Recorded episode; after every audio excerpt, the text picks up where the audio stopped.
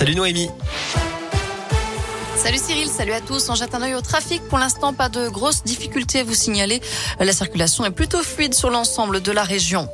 À la une, je voterai pour Emmanuel Macron parce que je crois qu'il a l'expérience nécessaire pour faire face à une grave crise internationale plus complexe que jamais, parce que son projet économique met la valorisation du travail au centre de ses priorités, parce que son engagement européen est clair et sans ambiguïté. Il est, en l'état actuel des choses, le seul en situation d'agir.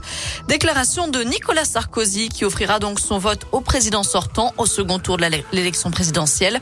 C'est la première fois que l'ancien chef de l'État soutient un candidat. Emmanuel Macron a également reçu l'appui de Lionel Jospin, l'ancien Premier ministre socialiste.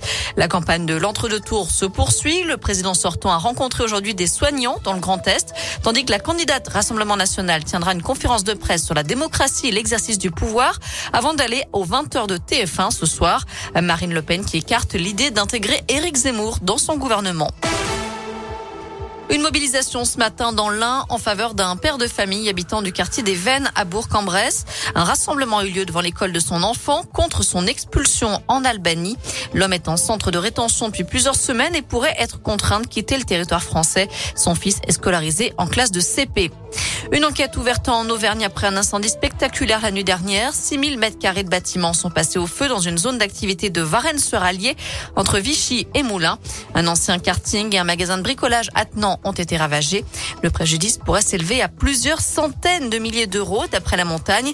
La piste criminelle n'est pas totalement écartée. Un restaurant désaffecté ayant été incendié il y a quelques jours dans la même zone d'activité. Et puis un coup de propre dans différents quartiers de Saint-Etienne. L'opération Flash Propreté revient à partir de demain. Effaçage des tags, enlèvement des affiches, remise en état des espaces verts, nettoyage des sols, remplacement des bancs. Premier secteur concerné entre la place Carnot et la place Giraudet. Quatre autres opérations coup de poing seront ensuite menées ailleurs dans la ville. À la page des sports du foot à suivre ce soir avec le début des quarts de finale retour de la Ligue des Champions, Real Madrid face à Chelsea et Bayern Munich face à Villarreal. Et puis en foot féminin, l'équipe de France affronte la Slovénie ce soir.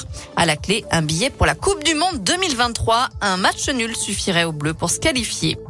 On termine avec une nouvelle vente aux enchères des pompiers de la Loire. Des véhicules et du matériel seront à nouveau disponibles à partir de mardi prochain. La vente va durer 10 jours, donc jusqu'au 29 avril. Ça se passe sur le site agorastore.fr et vous pourrez d'ailleurs voir tous ces produits directement au SDIS, service départemental d'incendie et de secours, le vendredi 22 avril, rue Chanoine-Ploton.